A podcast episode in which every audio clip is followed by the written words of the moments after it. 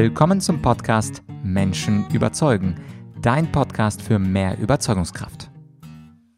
Mein Name ist Vladyachenko und heute zu Gast ist eine Person, die sich meine Audience gewünscht hat. Und zwar schreiben hin und wieder mal Menschen an podcast.argumentorik.com und dort einen Gästevorschlag. Und die Susanne Grieger-Langer, die kam immer wieder als Gastvorschlag vor und kein Wunder, ich habe mich entschlossen, sie einzuladen. Sie ist Profiler. Was das genau heißt, das erzählt sie natürlich am besten selbst im Interview.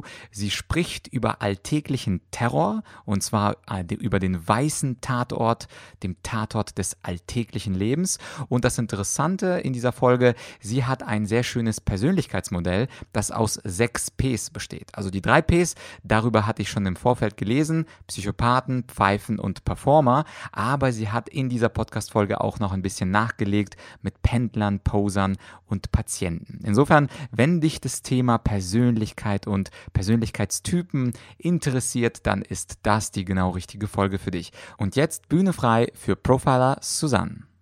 Willkommen beim Menschen überzeugen. Heute erfährst du, wie du Pfeifen erkennst, wie du dich vor Psychopathen schützt und ob du möglicherweise zu Performern gehörst. Und das alles was weiß mein heutiger Geist Profiler Susanne. Ich bin sehr gespannt auf unser Interview. Danke, dass du die Zeit genommen hast.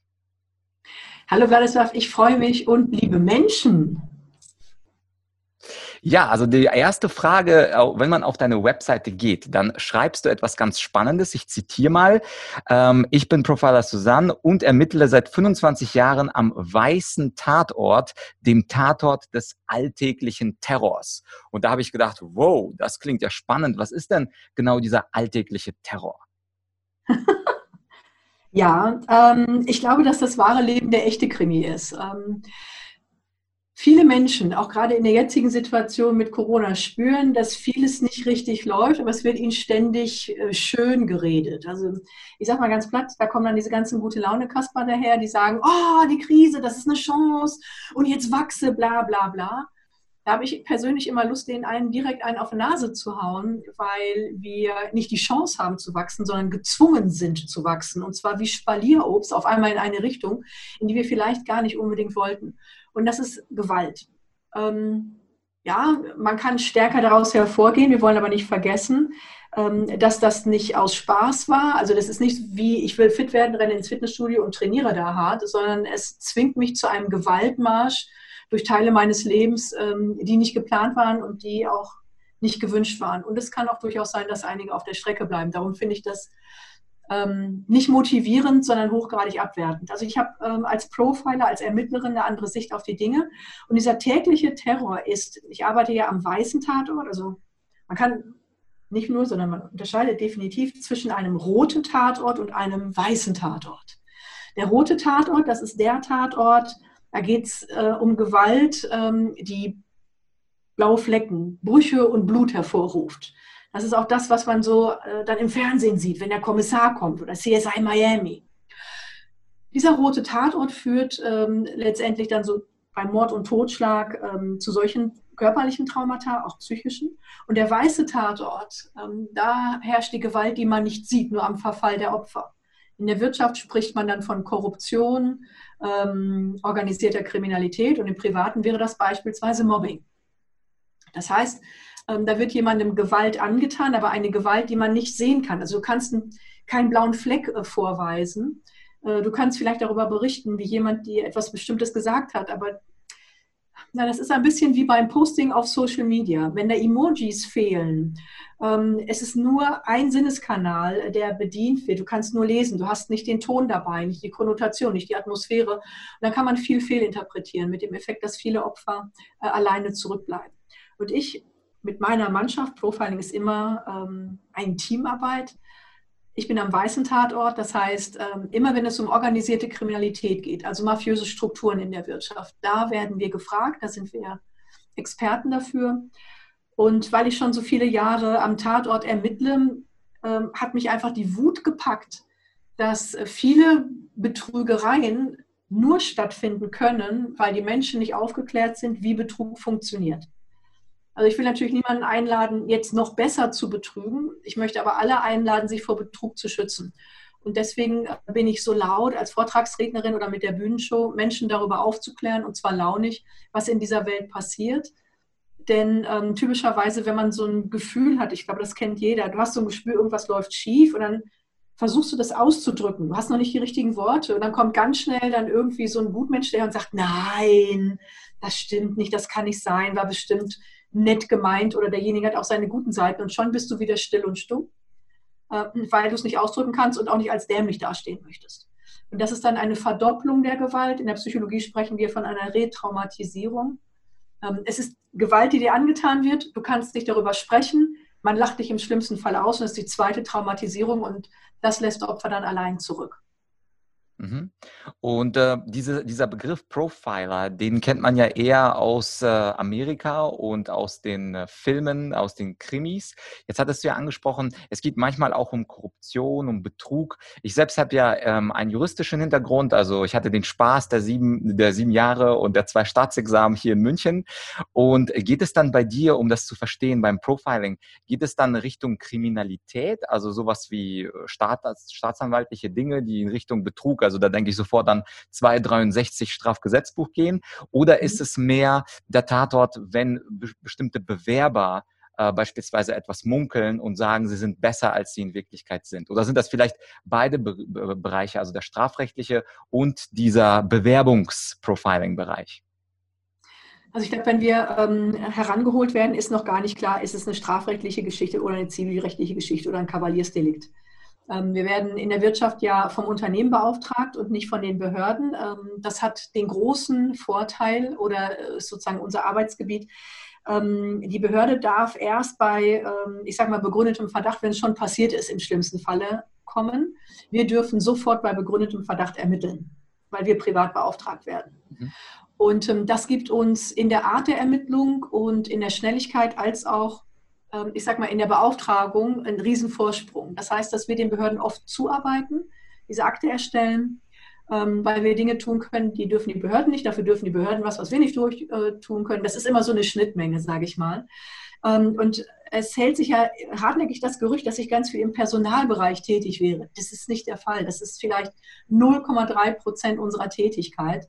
Also wenn jetzt ein Unternehmen ähm, einen neuen Vorstandsvorsitzenden sucht, also so eine Stiftung beispielsweise, oder ein Unternehmen sucht einen neuen Geschäftsführer und die haben sich schon mal richtig arg die Finger verbrannt und sagen, das wollen wir nicht wieder haben, dann kommt meine Mannschaft nach dem Headhunter. Also die haben sich den quasi schon ausgeguckt und finden ihn gut.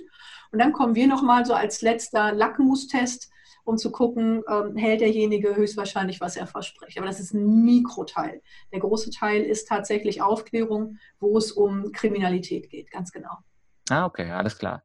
Verstehe. Du hast ja auch interessanterweise so ein schönes Persönlichkeitsmodell. Ich bin immer interessiert an Modellen. Es gibt ja Enneagramme, es gibt das Disk-Modell, vier Farben.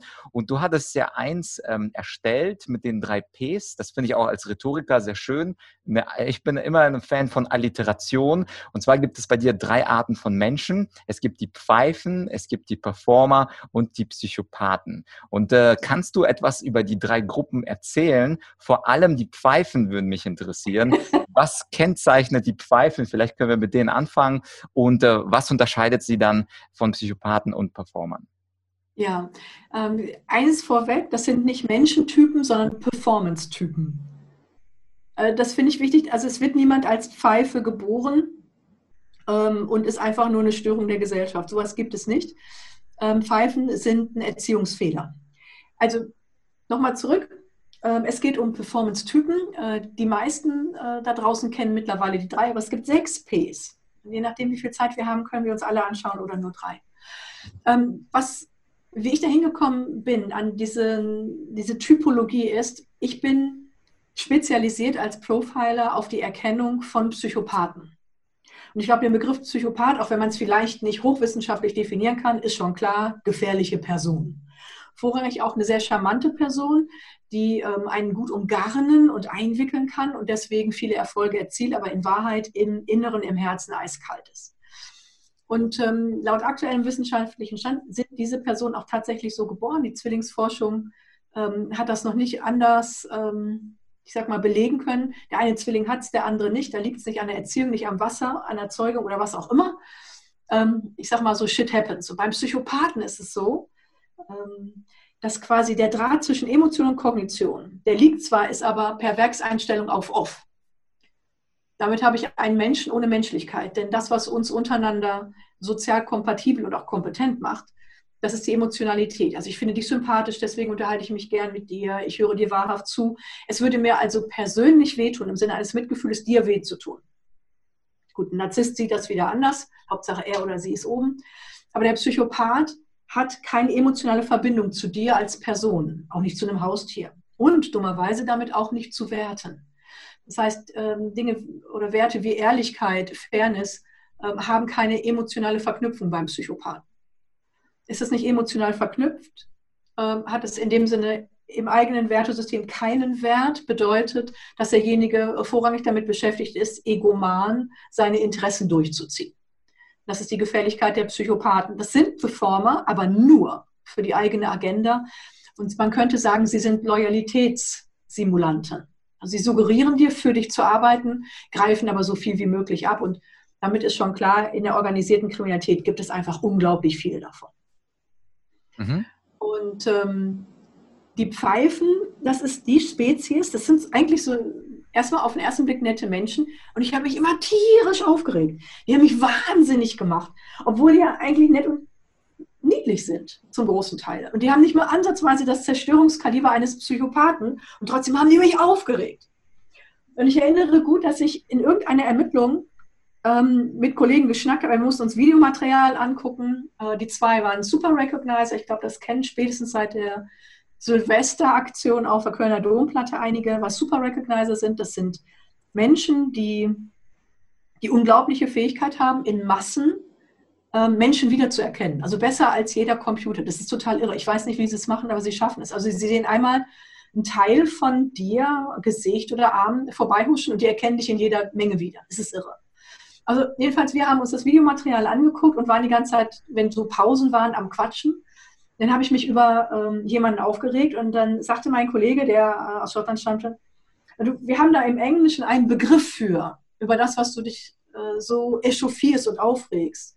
Er sagte, up rise only the cream and the scum. Nach oben schwimmen nur der Rahmen und der Abschaum. Und dann fiel mir das wirklich ähm, wie Schuppen von den Augen. Und ich habe gedacht, jetzt weiß ich es. Ähm, die sind nicht böse.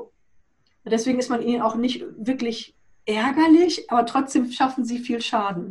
Und das Problem ist, sie sind unreif. Also Pfeifen sind sozusagen Erziehungsschaden. Die sind davor behütet worden, ihre Fähigkeiten und ihre Verantwortung zu entwickeln.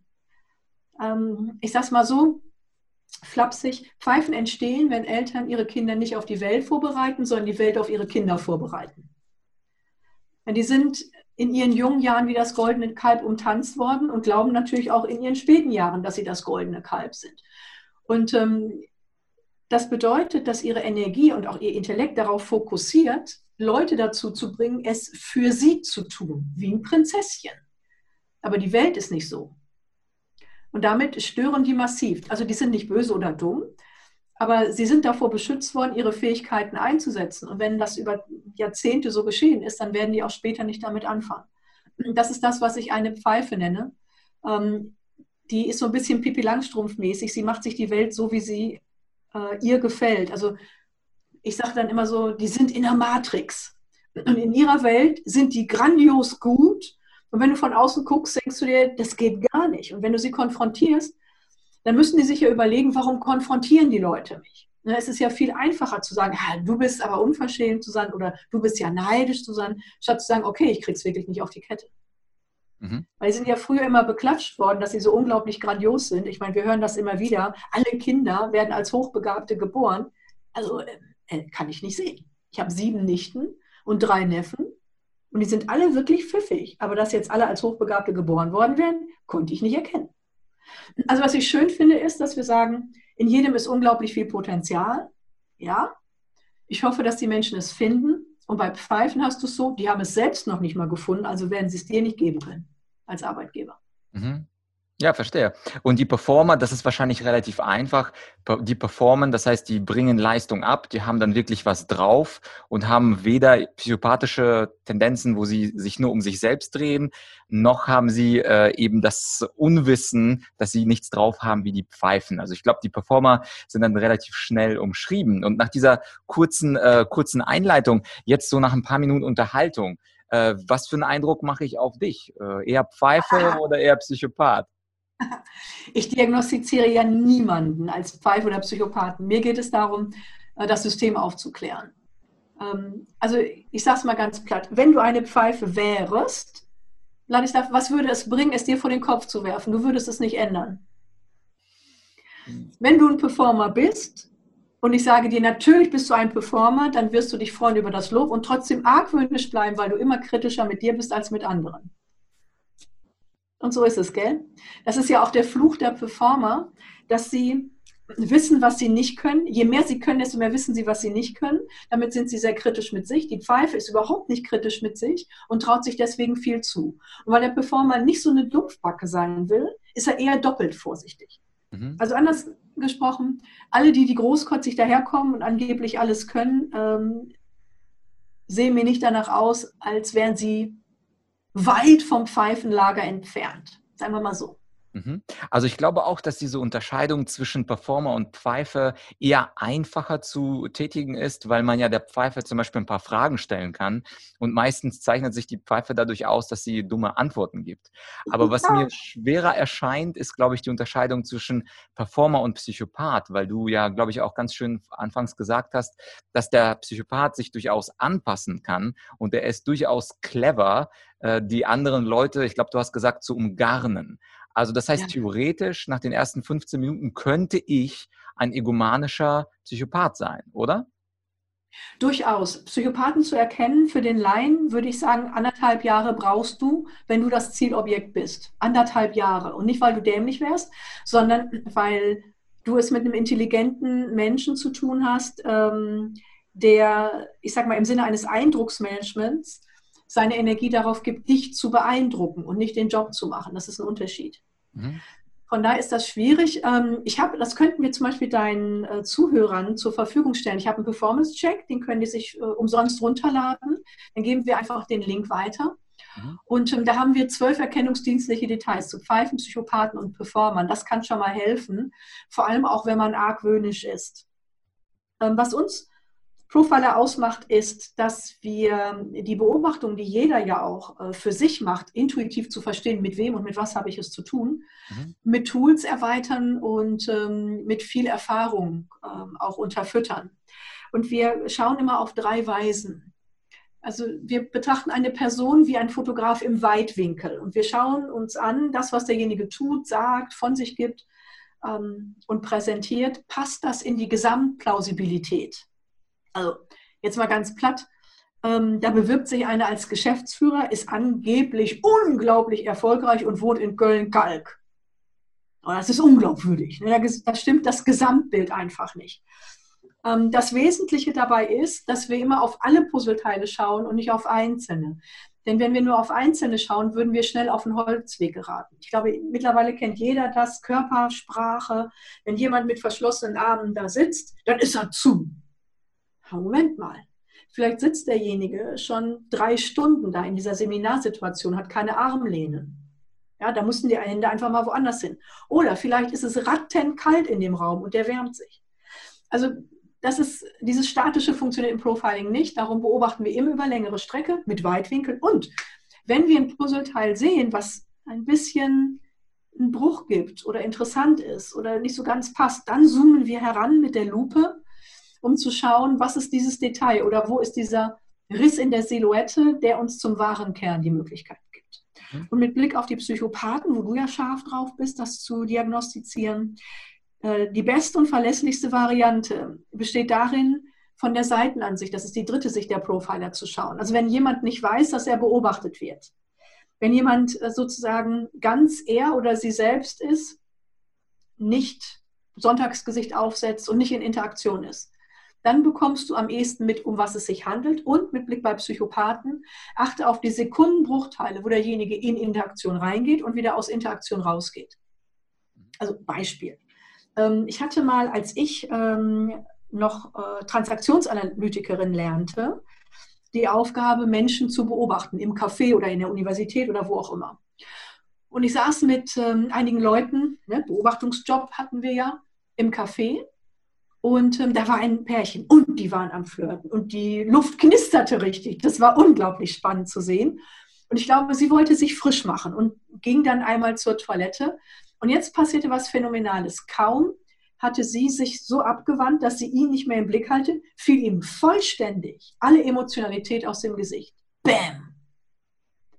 Und das war dann entweder ein Heiratsschwindler, ein heftiger Narzisst oder ein Psychopath. Denn Gefühle, wenn sie echt sind, sind immer in Wellen da. Also wenn du jemanden anschaust, den du liebst, dann kannst du das nicht abstellen. Das muss so ein bisschen nachglühen, wie eine Herdplatte. Und wenn das so bam weg ist, dann ist es Schauspiel. Und ähm, die Art, in welche Kälte das fällt an Emotionalität, gibt dir eine Idee dazu, äh, mit welch Geisteskind oder mit welcher Störung du zu tun hast. Mhm. Ja, das ist ein ziemlich, ziemlich guter Tipp. Man spricht ja auch in der Körpersprache von der Baseline, also dieser Grundkörpersprache, die jemand hat. Und wenn sie sich plötzlich verändert, also das sehe ich als Rhetoriker ganz häufig, wenn Menschen in einem Seminar plötzlich anfangen müssen zu präsentieren. Sie verändern komplett ihr Gesicht, Sie werden ein anderer Mensch und natürlich ist das nicht gerade das Beste, was man in einem Vortrag machen kann.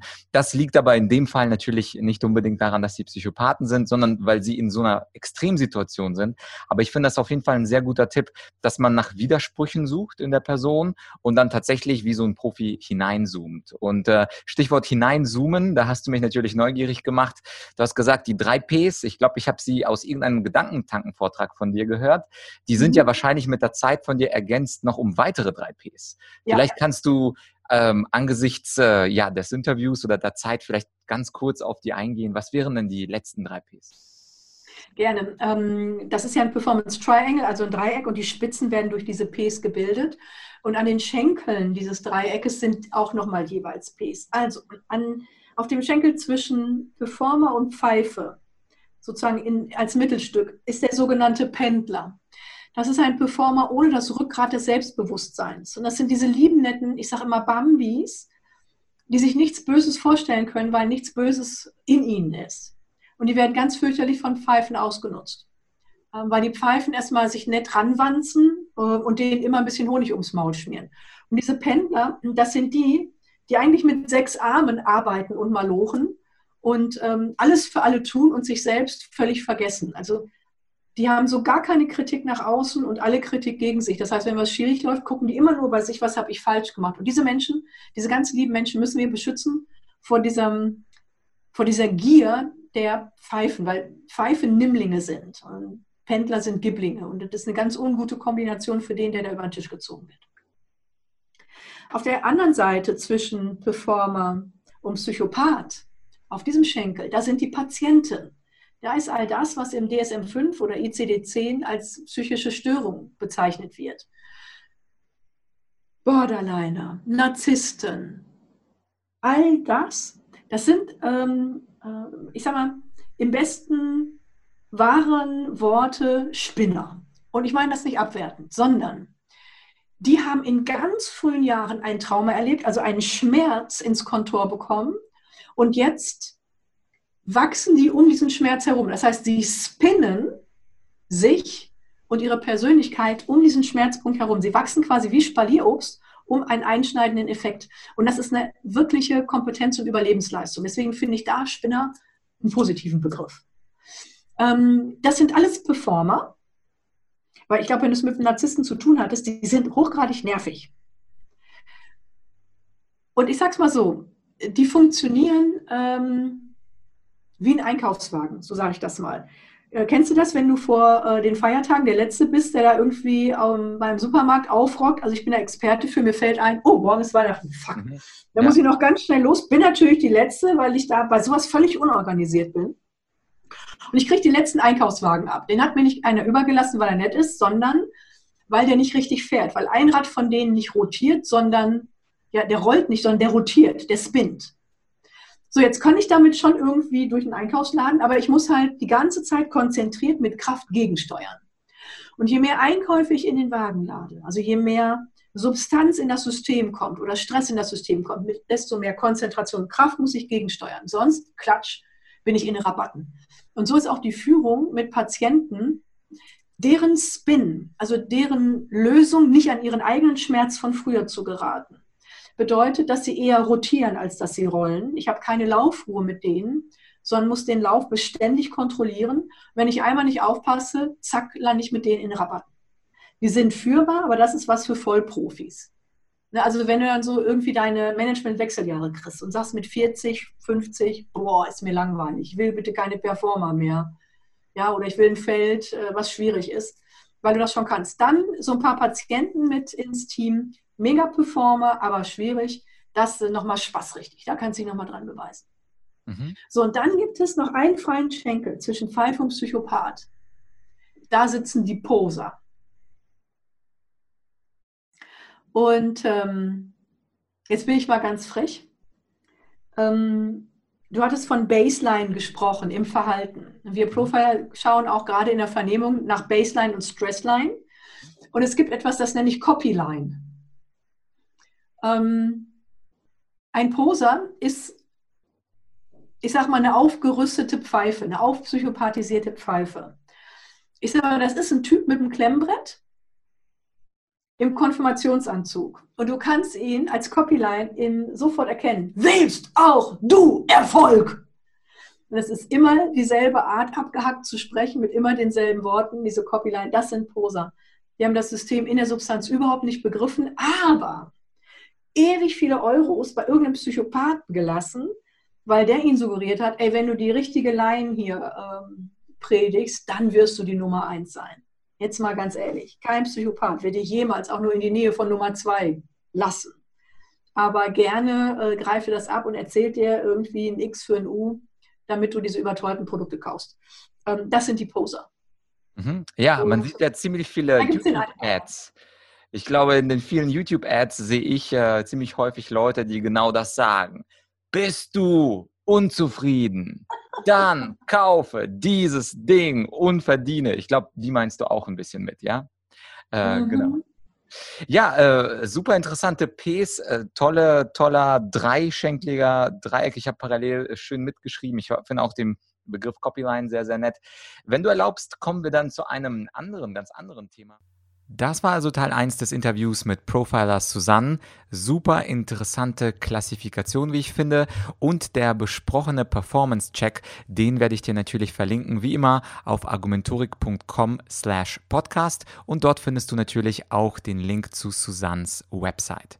Interessant war auch das Gespräch oder die Baseline zum Thema Körpersprache. Und vielleicht weißt du, dass ich auch einen schönen Kurs habe zum Thema Körpersprache verbessern.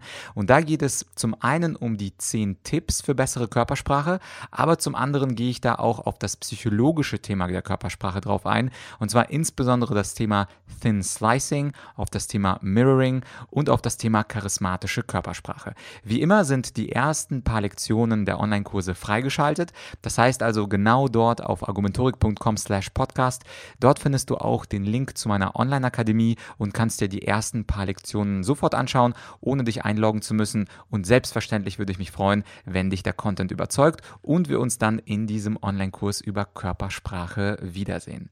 Ansonsten, wenn dir das gefallen hat, dann hinterlasse doch einen Kommentar auf Apple Podcasts, denn die Bewertung, die hilft natürlich dem Podcast weiter nach oben zu kommen und das wiederum hilft, um schöne, neue, tolle Gäste zu überzeugen, in diesen Podcast zu kommen. Und wenn du selber eine kommunikative Herausforderung hast oder ein Seminar planst oder einen Speaker suchst, selbstverständlich würde ich jemanden kennen, kennen, der da möglicherweise geeignet wäre als Kandidat. In diesem Fall schreib mir an podcast.argumentorik.com. Ebenfalls, falls du irgendwelche Ideen hast, wen ich noch interviewen könnte bei Menschen überzeugen. Ansonsten würde ich mich natürlich freuen, wenn du diese Folge zum Thema Profiling zum Thema unterschiedliche Persönlichkeitstypen mit jemandem teilst, der sich für Psychologie genauso wie du interessierst, also ich meine interessiert, ähm, ob das jetzt die WhatsApp-Gruppe ist, ob das jetzt per Mail eine Freundin, ein Freund ist oder vielleicht einfach bei Social Media, bei Xing, LinkedIn. Mich würde es natürlich freuen, wenn du diese Podcast-Folge teilst und mehr Menschen wissen, was es mit diesen Ps, dem Performer und Pfeifen und Psychopathen und so weiter, was es sich damit auf sich hat. Danke fürs Zuhören und ich hoffe, wir hören uns bald wieder. Abonniere den Podcast und als nächstes kommt natürlich Teil 2 mit Profilers zusammen.